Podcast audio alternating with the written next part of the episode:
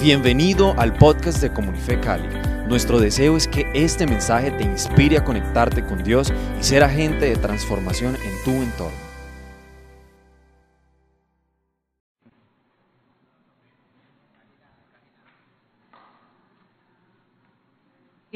Buenos días, buenos días.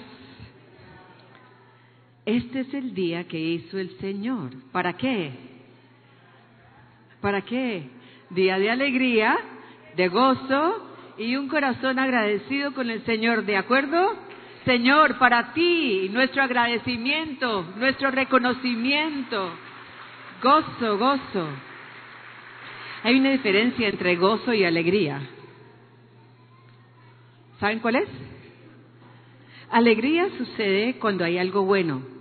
Entonces es, digamos, como más fácil estar contento. Pero gozo es diferente, porque gozo es uno de los del fruto del Espíritu Santo. Eso quiere decir que yo tengo el Espíritu Santo dentro de mí. ¿Tú tienes el Espíritu Santo dentro de ti? Dilo, tengo el Espíritu Santo en mí.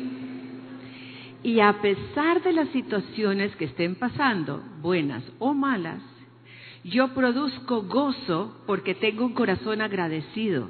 Entonces no depende de mis circunstancias. El gozo es un fruto del Espíritu Santo y el único responsable eres tú, porque ya lo tienes el Espíritu Santo y Él es gozo. Entonces, ¿cuántos tenemos gozo hoy? Gloria a Dios. Eso no era parte de mi enseñanza. Qué lindo día tenemos hoy para unirnos con el mundo entero. Hoy es el Día Internacional, el Día Global de Oración. Por supuesto, hay unas naciones que ya lo celebraron y nosotros estamos agendados también para ser parte de. Colombia también está haciendo parte de Misión Suramérica y Comunidad Cristiana de Fe Cali también. Nos estamos uniendo a millones de voces que estamos clamándole a Dios, que estamos también declarando sus promesas y creyendo en Él, vamos a tener un tiempo maravilloso, profético de intercesión. Yo voy a empezar, mi, mi tema se llama Señor, enséñanos a orar. Cuando los, los discípulos se le acercaron a Jesús, y le, dijeron, entonces enséñanos, porque no sabemos, queremos hacerlo como cuando Juan, enséñanos a orar. Y voy a estar eh, resaltando algunas características, sino que antes de esto yo quiero compartir con ustedes un testimonio tan lindo.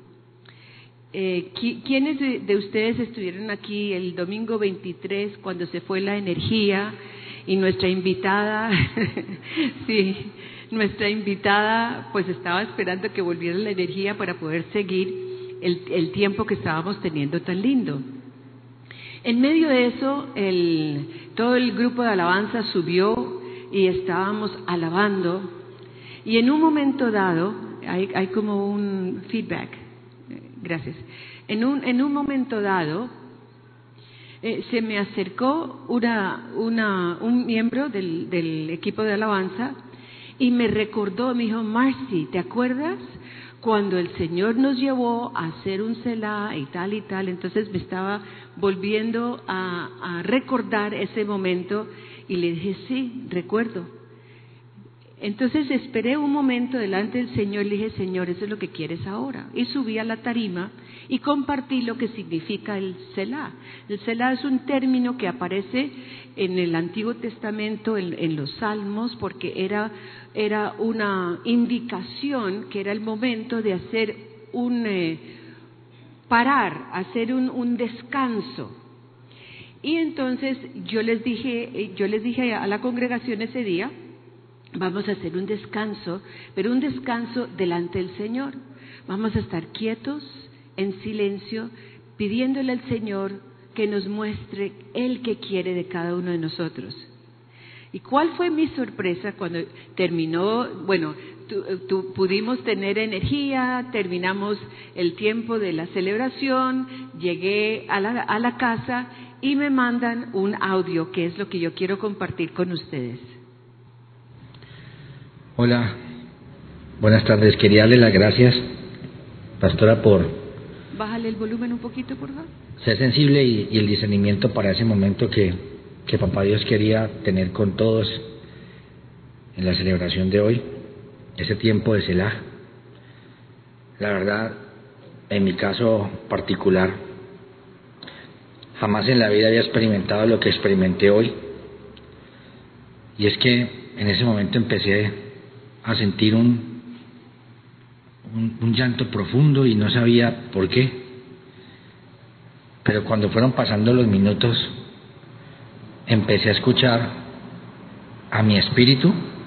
O sea, nunca me ha pasado eso, escuchar la voz de mi espíritu, que estaba adorando a Dios y decía, mi amado viene, mi amado viene, mi amado viene, Maranata, Maranata, Maranata. Y lo repetía, y, y lo, pero como en un canto, lo repetía y lo repetía y, y mi corazón se aceleró, empecé a sentir taquicardia eh, de lo acelerado que se puso mi corazón, una emoción que jamás había experimentado de esa manera. Y en ese momento empecé a como a sentirme confrontado y a sentir como el sentido de urgencia de lo que estaba, de lo que pasa en, en, en el, como en el, en el tiempo de Dios. Eh, y, pe- y, y pensé, dije, mi familia que aún no le conoce, dije, mi hija que está en su proceso de experimentar su propia decisión de fe por Jesucristo y empecé a pensar en muchas cosas así como que se me pasaron flash, flashes por en, por- en segundos, pero seguía sintiendo ese clamor y, esa, y esa eh, urgencia eh, de que mi amado viene, que está muy cerca. Y quería darle las gracias por, haber sido sensible y haber discernido lo que Papá Dios quería traer sobre nosotros como, como familia. Eh, sé que todo lo que pasó con el tema de la paloma en el transformador y todo lo que pasó no fue casualidad. Eh, qué bueno sería que se retomara ese, ese espacio cada domingo de poder tener un tiempo de, de Selah. Y por mi parte lo practicaré, ese tiempo de acallar. La verdad nunca me ha pasado esto eh, y pude también sentir esa, como esa resistencia, ¿no?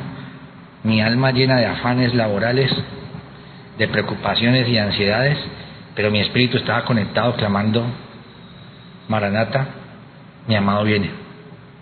Le quería contar, eh, pues como, como un testimonio de lo que ocurrió hoy y darle las gracias por haber permitido, sensible a lo que, por haber permitido ser sensible a lo que Dios quería hacer y haberlo, haber permitido que se diera. Muchas gracias. Un abrazo. Amén, amén, amén. Así es. Gracias al Señor. Esta persona es líder aquí en la iglesia y lleva muchos años en su liderazgo. Y sin embargo está compartiendo de una manera muy linda, muy humilde, eh, con mucha convicción, una primera experiencia que está teniendo en su relación con el Señor. Entonces, lo que hubiera podido aparecer como una intervención negativa, porque se nos fue la energía, y entonces, ¿qué hacemos? Y se, se partió el programa, y, y podríamos verlo de otra manera. Dios tenía una intención. Y si fuera por una sola persona, así como dice la palabra del Señor, que si por, un, por un so- una sola oveja valdría la pena el sacrificio de Jesucristo, por una sola persona hubiera valido la pena. Posiblemente algunos de ustedes también tengan testimonio de, de, esa mañana. Lo que quiero decir es, los moveres de Dios son tan indescriptibles, o sea, yo no puedo describir qué es lo que va a hacer Dios, cómo lo va a hacer, por qué lo va a hacer, sino que lo, lo hace. Lo importante es que nuestro corazón siempre esté listo y quiero que hoy también, en el tiempo que tengamos, sí hay una programación, por supuesto, siempre lo hay. Sin embargo, conocemos todos que dentro de una programación hay la flexibilidad de los tiempos de Dios y de lo que Dios quiera hacer, que nos sorprende. Muchas veces yo he escrito que el Señor te sorprenda y me parece lindo. Pues yo creo que eso fue, nos sorprendió ese día y no lo esperábamos y a ese, a ese varón de Dios lo sorprendió tremendamente. Y si tú tienes también un testimonio así, para que sepas, eso no es negativo, eso es cuando Dios irrumpe y Él nos sorprende con la presencia de Él. Hay, hay, una, hay, hay un aspecto, es como una norma que siempre eh, enseño cuando estoy hablando acerca ah, con los con los grupos o equipos de alabanza de las diferentes iglesias y les digo, es muy lindo cantar, es muy lindo adorar y alabar al Señor, es muy lindo llevar a la congregación a eso, pero si nos quedamos solo en eso, no le dimos la entrada a Dios para que Él hable. Él tiene que hablar. Todo lo que hacemos nosotros es humano, es lindo, pero hay que dejar que Él se exprese como Él quiera, de la manera que Él quiera. Y en ese momento, con ese Selah que permitimos tener, pues Él se expresó. Bueno, entonces es muy sencillo lo que quiero compartir hoy. Es como un recorderis, que veamos la importancia que Jesús en su vida aquí sobre la tierra le dio a la oración. Y lo primero que destaco es la vida misma de Él, la vida de oración que Él tenía. Yo voy a estar refiriéndome a unos versículos y, no se vayan a cansar, porque es que estos versículos son de una traducción muy linda que aún no está en español en su totalidad, eh, pero, pero yo lo, lo he, eh, lo he puesto para nosotros hoy para poderlo leer en español y ver, es una traducción que se llama Pasión. Y es una traducción que el, el que lo trabajó es un hombre pues que conoce el, los idiomas de la Biblia, el griego, el, hebreo, el arameo, y lo, lo tradujo de, la manera eh, coloquial, con el sentimiento que el, la, el original tiene de, de la Biblia. Entonces, es muy lindo porque es yo diría como que le llega a uno mucho al corazón el sentimiento, en este caso, de Jesús y de sus discípulos. Entonces, comenzando en el Evangelio de Lucas, Lucas 3, voy a leer lo que dice de los versículos 21 y 22. Nos lo tienen ahí también proyectado para que podamos seguir. Un día Jesús vino a ser bautizado junto con todos los demás y mientras estaba consumido por el espíritu de oración, me parece tan lindo, consumido por el espíritu de oración, el reino celestial se abrió sobre él. Y el Espíritu Santo descendió del cielo en forma de paloma y se posó sobre él. Entonces se escuchó la voz audible de Dios que decía, Hijo mío, tú eres mi amado, a través de ti estoy satisfecho Qué lindo, a través de ti. ¿Qué quiere decir eso si yo lo leo? Lo primero que saltó en, en mi entendimiento era, entonces a través de mi vida también es que Dios dice, estoy satisfecho por la manera en que vives, por la manera en que hablas, por lo que haces, por lo que dejas de hacer que no es lo mío.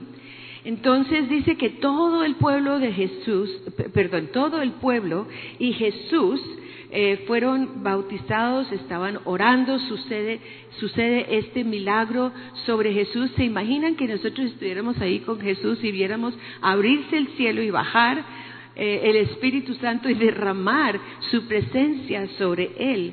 Entonces, y oír una voz audible, si en este testimonio que estábamos oyendo lo que lo impactó a él, que oyó la voz de su Espíritu. Eh, Dice después la, palabra, sigue diciendo acerca de Jesús, que fue creciendo la fama de él. Bueno, en, términos humanos nuestros diríamos, uy, el famoso, el deportista o el artista, o, eh, fue creciendo la fama. Pero en este caso esta palabra fama está hablando el conocimiento de Él y de su propósito aquí en la tierra. Fue creciendo, la gente fue oyendo. Y dice en el Estoy en, Lucas 5, 15 al 16. Después de este milagro, la noticia de Jesús se difundía aún más. Multitudes masivas se reunían continuamente para escucharlo hablar y ser sanados de sus enfermedades. Pero Jesús a menudo se escapaba de ellos y se iba al desierto a orar. Entonces, en medio de las maravillas que el Padre hacía a través de Jesús por el poder de su Espíritu Santo, él sentía la necesidad de irse y estar a solas con el, Padre. Entonces se apartó y se fue a orar. Hay otro, eh, otro ejemplo en el capítulo 6 que dice que después de salir de la sinagoga, Jesús se fue a las colinas altas para pasar toda la noche en oración a Dios. Al amanecer, reunió todos sus seguidores y escogió a doce de entre ellos y los nombró para que fueran sus apóstoles. Fíjense que aquí estamos viendo que, que Jesús no, no los escogió porque Tin Marín de Dos Pingüe, se fue, no, sino que toda la noche estuvo delante del Padre y con seguridad fue el Padre que le reveló quiénes debía escoger, porque entre los que escogió podríamos decir, uy, no, ese, ay, no, humanamente hablando, porque el juicio humano es tan rápido para decir quién sí y quién no. Pero el Padre le dijo, y entonces escoge esos seguidores para que fueran sus apóstoles, y los nombra y dice Simón, a quien llamó Pedro, Jacobo, Juan, Felipe, Bartolomé, Mateo, Tomás, Jacobo hijo de Alfeo, porque había otro a, Jacobo, fíjense que no tenían el, apellido como lo tenemos nosotros, eh, Simón, conocido como un feroz fanático político, Judá, hijo de Jacob, y Judas, el cerrajero, quien luego traicionó a Jesús. Entonces él va al monte, ora, Dios le da esa indicación y él escoge lo más importante de su ministerio, que eran aquellos discípulos de él, que serían los apóstoles, que llevarían a reproducir, a multiplicar las enseñanzas de Jesús sobre la tierra. Esos son unos ejemplos de Jesús, unos ejemplos de sus discípulos, de aquellos que él levantó. Y en el, capítulo 9 dice, una vez Jesús estaba orando en un lugar tranquilo con sus discípulos cerca, se acercó a ellos y les preguntó, Pedro, ¿quién cree la gente que soy? Jesús le preguntó, pero ¿quién creen ustedes que soy yo? Y Pedro dice, tú eres el Mesías, el ungido de Dios. Entonces hay milagros que suceden, la multiplicación de los panes, de los peces, y en medio de todo esto Jesús les dice, ¿y ustedes? Primero les dice, ¿quién dicen los demás que soy yo? Y luego les pregunta directamente, ¿y tú quién dices? ¿Ustedes quién dicen? ¿Tienen la revelación? ¿La han recibido? Pues Pedro, a pesar de todas las, eh, cosas que hizo Pedro, equivocaciones que tuvo él en su vida, sin embargo, él recibe esa revelación y dice, tú eres el Mesías, o sea, tú eres la promesa del Padre que ha dicho que vendrá a la tierra para traer el reino de los cielos a la tierra. Y como judío reconoce que Jesús es el cumplimiento de esa promesa y además el ungido de Dios. Entonces, en, eh, eh, Jesús tiene otra experiencia y él se va con Pedro, con Juan y con Jacobo y dice en el, en el perdón, capítulo 9, ocho días después Jesús tomó a Pedro, Jacobo y Juan y subió a una montaña para orar.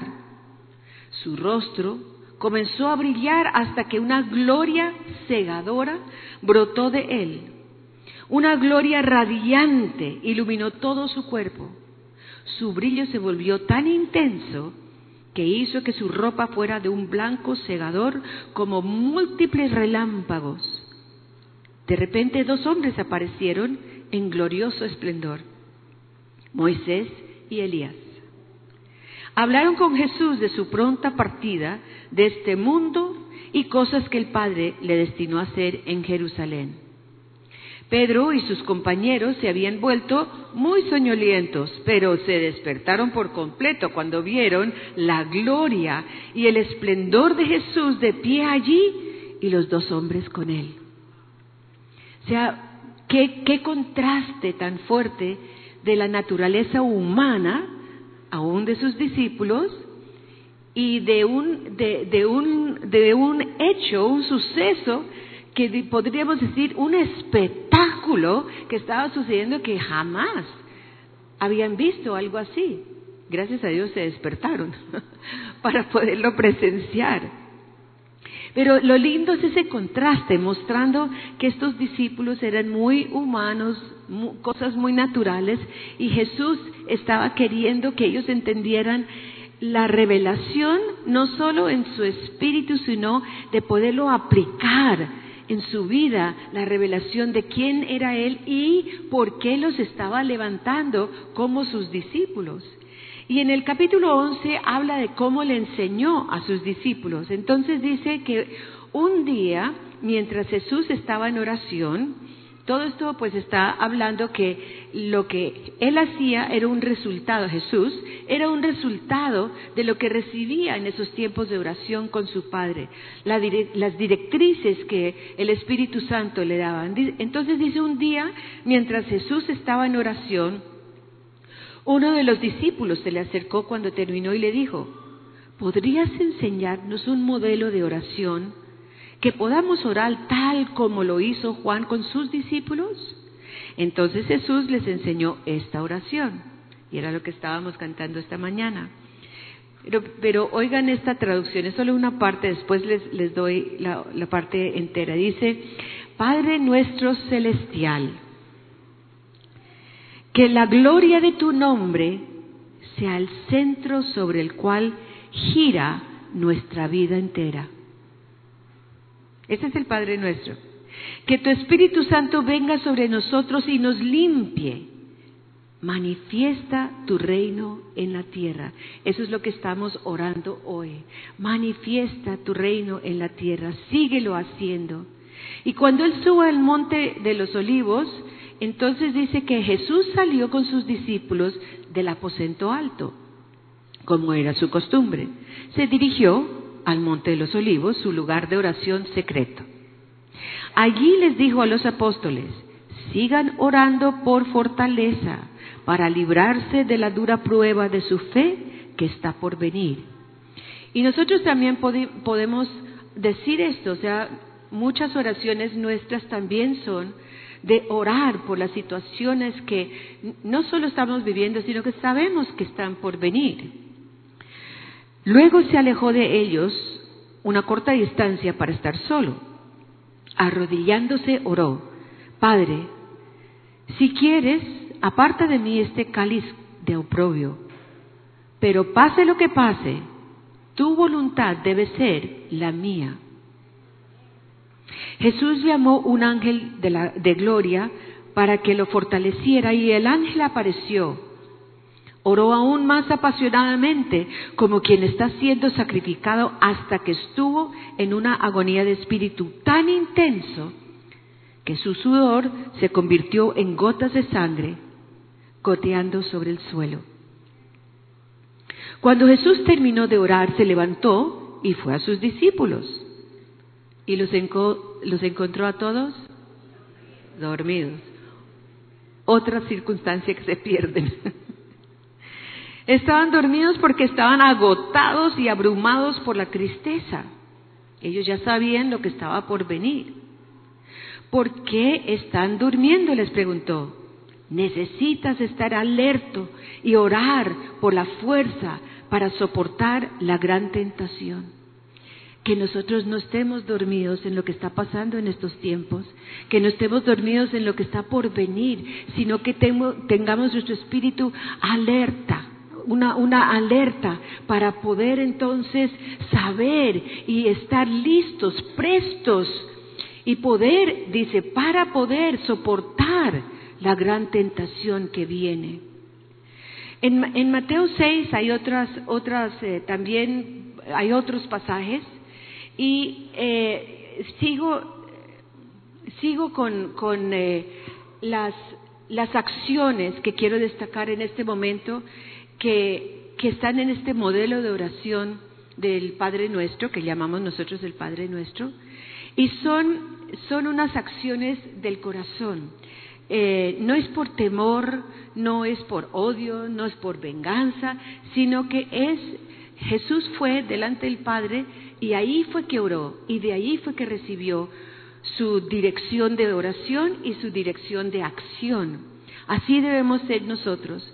A veces nos acostumbramos porque conocemos las promesas de la palabra de Dios, porque las hemos declarado muchas veces, las hemos orado y se puede convertir un poquito como en rutina, ¿cierto?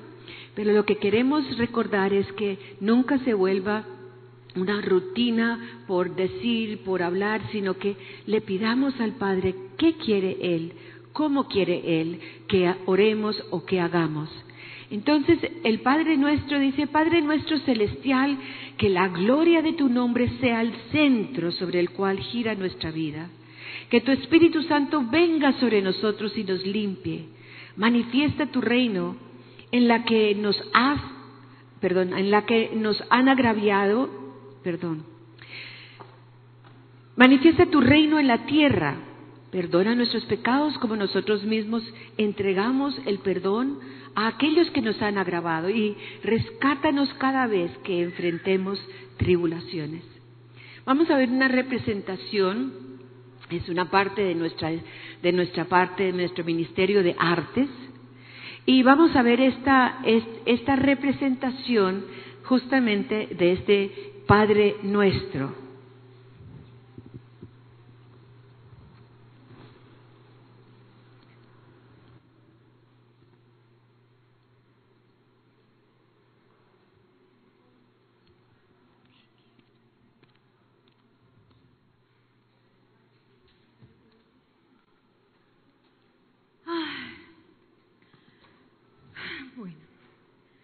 Comencemos. Padre nuestro que estás en los cielos. Sí. Ay. No me interrumpas, estoy haciendo mis oraciones. Pero tú me llamaste. ¿Llamarte? Yo no te llamé, simplemente dije, Padre nuestro que estás en los cielos. Ahí está. Lo hiciste otra vez. ¿Hacer qué? llamarme. Tú dijiste, Padre nuestro que estás en los cielos. Aquí estoy, ¿qué me quieres decir? Bueno, no quise decir nada realmente. Pues solamente hago el Padre nuestro, eso es una obligación diaria. Además me hace sentir responsable. Está bien, continúa. Santificado sea tu nombre. Espera, ¿qué quieres decir con eso? ¿Decir con qué? con santificado sea tu nombre. Ay, pues no sé qué significa, o sea, eso está allí, aquí dice. O sea, realmente, ¿qué significa? Significa honrado, santo, magnífico. Mm, realmente tiene sentido. Y no lo sabía, pero voy a continuar, sí. Venga a nosotros tu reino. Hágase tu voluntad aquí en la tierra como en el cielo. ¿Lo dices en serio? Seguro, ¿por qué no? ¿Qué estás haciendo por eso? ¿Hacer? O sea, nada. O sea, pues yo sí creo, ¿no? Aquí, perdóname, que tú podrías hacer un poco más aquí en la tierra, ¿no? Así como lo haces en el cielo, ¿no? Opino. ¿Qué tal si tuviera control sobre ti? ¿Conmigo? Ah, mm, pues bueno, yo voy a la iglesia. Eso no fue lo que pregunté. ¿Y qué sobre tus murmuraciones, tu mal carácter? ¿De verdad tienes un problema ahí? ¿Sabes? También de la mala manera en que malgastas tu dinero. ¿Y qué clase de libros lees? Ay, ay no, ya no me molestes molestes más, Dios. O sea, mira, molesta a todo este poco de gente. Yo, yo soy igual a todos estos que vienen a la iglesia. Disculpa, pensé que estabas orando para que mi voluntad sea hecha. Si esto va a pasar, tiene que empezar por aquellos que oran pidiéndolo, como tú, por ejemplo. Está bien, sé que tengo malas actitudes y tengo una listica por ahí que de cosas por cambiar. Sí, lo creo. ¿Tú lo crees? Bueno, pero sí, o sea, la verdad es que no he meditado mucho en mis malas acciones últimamente, pero pues sí, yo quiero ser una buena persona. Bien, ahora estamos progresando. Trabajaremos contigo. Tengo algunas victorias para entregarte. Estoy orgulloso de ti, Mari. Am, señor, ¿será que podemos acelerar la situación? Es que de verdad me está tomando más tiempo del habitual y tengo muchas cosas por hacer. Ay, danos hoy el pan nuestro de cada día. Necesitas reducir el pan. ¿Me, me estás diciendo gorda? O sea, de verdad, Dios, o sea, yo he venido a hacer aquí el Padre Nuestro, toda juiciosa, cumpliendo con mis deberes religiosos, y tú no haces sino mencionar mis cosas malas. Orar es una cosa peligrosa, Mari. Podrías terminar cambiada. Eso es lo que estoy tratando de hacerte entender. Tú me llamaste y aquí estoy. Es muy tarde para parar ahora. Sigue orando. Estoy muy interesado en la siguiente parte de tu oración. Ay, tengo miedo. ¿Miedo? ¿De qué? Pues de lo que vas a decir. Pruébame y verás. Ay, ay, perdona nuestras ofensas, así como también nosotros perdonamos a los que nos ofenden. ¿Y qué sobre Susana? ¡Ja! Lo sabía. Sabía que me, me ibas a hablar de esa mujer. A ver, ella me ofendió muy fuerte, Señor. Te lo juro que lo que ella me hizo fue muy grave. Creo que nadie ha sufrido como yo. Pero tu oración, ¿qué sobre tu oración? Pues no la dije en serio. Bueno, al menos eres honesta, pero no es agradable llevar toda esa amargura dentro de ti, ¿verdad? Pues me sentiré mejor cuando le diga a toda la iglesia lo que esa mujer hizo a, mi vida. Ah, te juro, es que ella tiene que cambiar. No te vas a sentir mejor. Si no la perdonas, esa falta de perdón te amargará la vida. Piensa en lo infeliz que te sientes ahora. Pero yo puedo cambiar todo eso. ¿Tú puedes? Sí, ¿Y cómo? perdona a Susana y yo podré perdonarte. El odio y el pecado no serán problema tuyo. Podrás perder tu honra ante los hombres, pero afirmarás tu corazón ante mí. Ay, pero no puedo, Señor, perdonarla. Entonces yo no puedo perdonarte. ¿No? No, no, espera, espera, espera. Yo sé que lo que ella me hizo fue muy fuerte, pero yo no quiero perder mi comunión contigo y, y de verdad, está bien, Dios, yo perdono a Susana. Realmente la perdono por todo lo que me hizo. Y Señor, ayúdala, ayúdala a que ella te conozca. Realmente pienso en ella y creo que se debe sentir muy mal. ¿Cómo te sientes ahora? Muy bien. Sí, me siento mejor. Bien. No has terminado. Continúa con tu oración. Ah, y líbranos de todo mal, Señor. Guárdanos de la tentación. Lo haré. Solo no frecuentes lugares donde puedes ser tentada. ¿A qué te refieres exactamente? Deja de estar en lugares incorrectos, mirar películas y programas inapropiados. Deja de escuchar conversaciones pecaminosas y cambia algunas amistades. Que no te engañen, Mari. Ellos te ofrecen diversión, pero para ti será la ruina. De verdad me siento muy avergonzada. Tú conoces todo de mí. No puedo ocultar mi corazón ante ti. Y pues yo vine aquí a hacer una oración del Padre Nuestro. No creí que todos, o sea, que se tratara de tantas cosas acerca de mí. Eh, continúa con tu oración. Ah, porque tuyo es el reino, por los siglos de los siglos. Amén. ¿Sabes qué me traería gloria, Mari? ¿Qué me haría feliz? Dime, quiero saber, realmente quiero saber. Porque, mira, de verdad empecé en una actitud, pero ahora haber orado el Padre Nuestro me ha hecho entender que ser seguidor tuyo tiene que ser algo real, tiene que ser algo verdadero y, y siento que de verdad yo te amo, Dios. Acabas de responder mi pregunta. ¿Lo hice? Sí, lo que me trae gloria es que personas como tú me amen de verdad. Y veo que eso está pasando ahora. Están fuera de ti varios pecados y nos estamos comunicando. No hay forma de describir lo que podemos hacer juntos. Está bien, Señor, pero solo una cosa. ¿Podemos seguir hablando de esta misma manera? Así me duele y me escarbes por dentro. Sí, Madre. Cada que me busques e invoques mi nombre, allí estaré para que hablemos de nuevo. Gracias, Dios. Nos vemos mañana.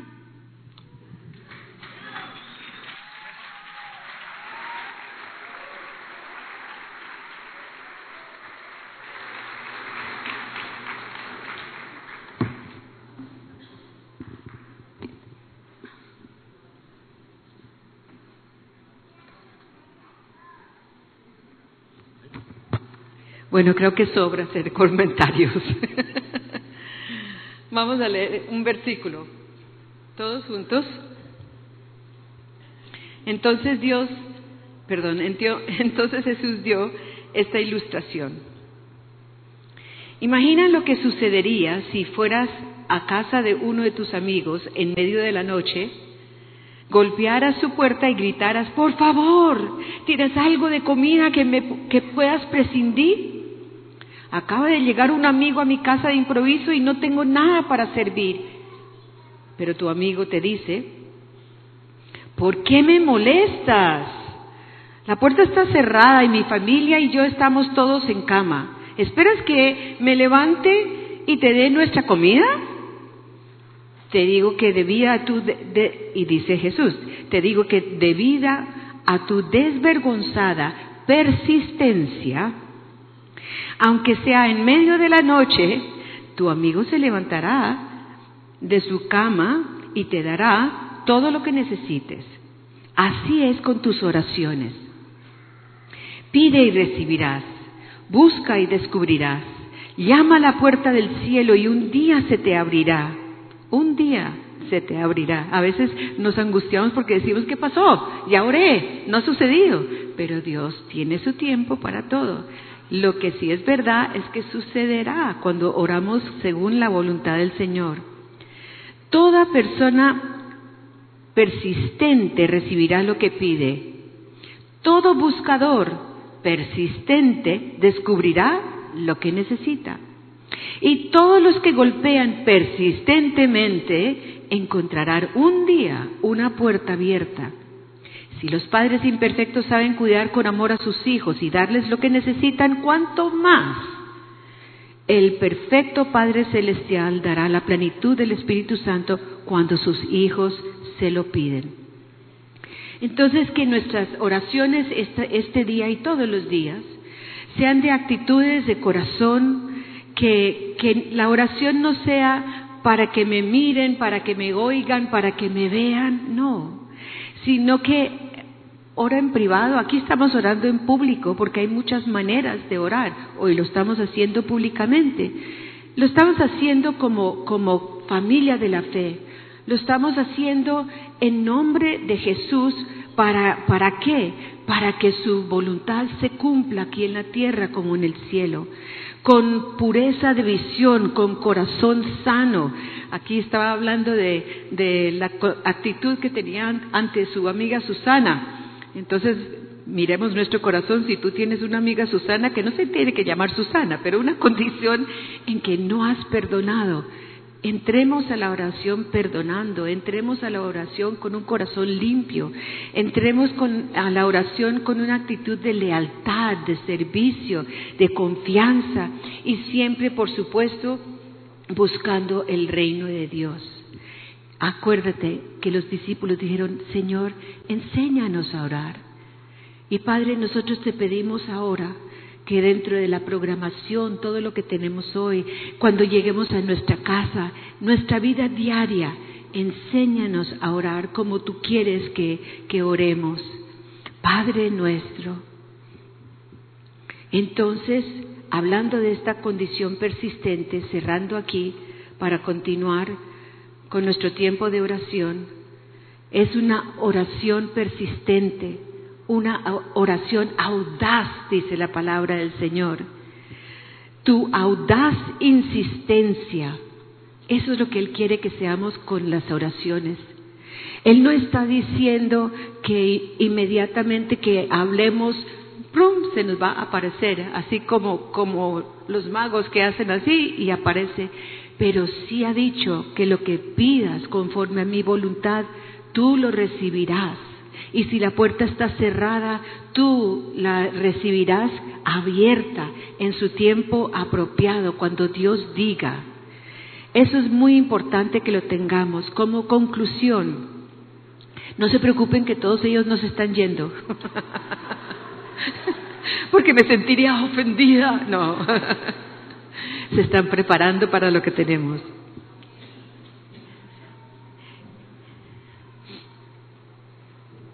Como conclusión, el testimonio que compartí con ustedes es para mostrar cómo Dios en la intimidad nos muestra. ¿En la intimidad en qué sentido? Él estaba aquí, en medio de todos nosotros, pero fue una experiencia de Él con el Señor, porque Él acalló su corazón, acalló su mente, tenía muchas preocupaciones, todos tenemos preocupaciones y ansiedades pero tomó su tiempo como Jesús para apartar su corazón, su mente, su espíritu para oír la voz del Señor en ese Selah. Y en, y en esta enseñanza estamos viendo cómo fue la vida de Jesús, bueno, muy pocos ejemplos, pero para entender que todo lo hizo en oración, siempre pidiéndole al Padre la dirección de Él. Y que este, esta representación que nos hizo Erika con, el Padre nuestro tan, tan maravilloso, o sea, que faltan, perdón, que sobran palabras para hacer comentarios acerca de, porque yo me identifico con muchas partes de lo que estaba pasando, que el Señor le hablaba. Esa es una, una manera también en nuestro tiempo con el Señor, en nuestra adoración de esa intimidad. Y ahora nos vamos a reunir como un equipo, como una familia, como el cuerpo de Cristo y vamos a estar orando por, la, por nuestra misión, las iglesias en Misión Suramérica, no solo en Colombia, sino también en las naciones. Vamos a estar orando por naciones específicamente que el Señor nos ha mostrado. Vamos a estar orando por nuestros misioneros en las naciones que tenemos, pero además la palabra dice que oremos por obreros porque hacen falta más obreros para, para llevar el, el, el mensaje del reino de Dios. Entonces, repite conmigo, oración audaz, oración insistente, oración persistente, con corazón limpio, que siga hasta obtener. ¿De acuerdo? Una vez más, oración audaz, oración insistente, oración persistente, con corazón limpio, que sigue hasta eso, que sigue, que no para, que no es una sola vez, sino que sigue, persiste, audaz. Y ahora vamos a tener unos minuticos antes de que nos dirijan en el tiempo de oración para ponernos delante del Señor y tener nuestro Selah. ¿Qué es ese Selah? Es el momento en que tú le dices al Señor, aquí estoy, úsame a mí. Y esto que te da vueltas en la cabeza que tienes que hacer hoy, que tienes que hacer el martes, que no lo pusiste en tu agenda, que estás preocupado, dile, Señor, todo esto yo lo dejo ahora a un lado para solo estar contigo en tu presencia. Háblame y yo obedeceré.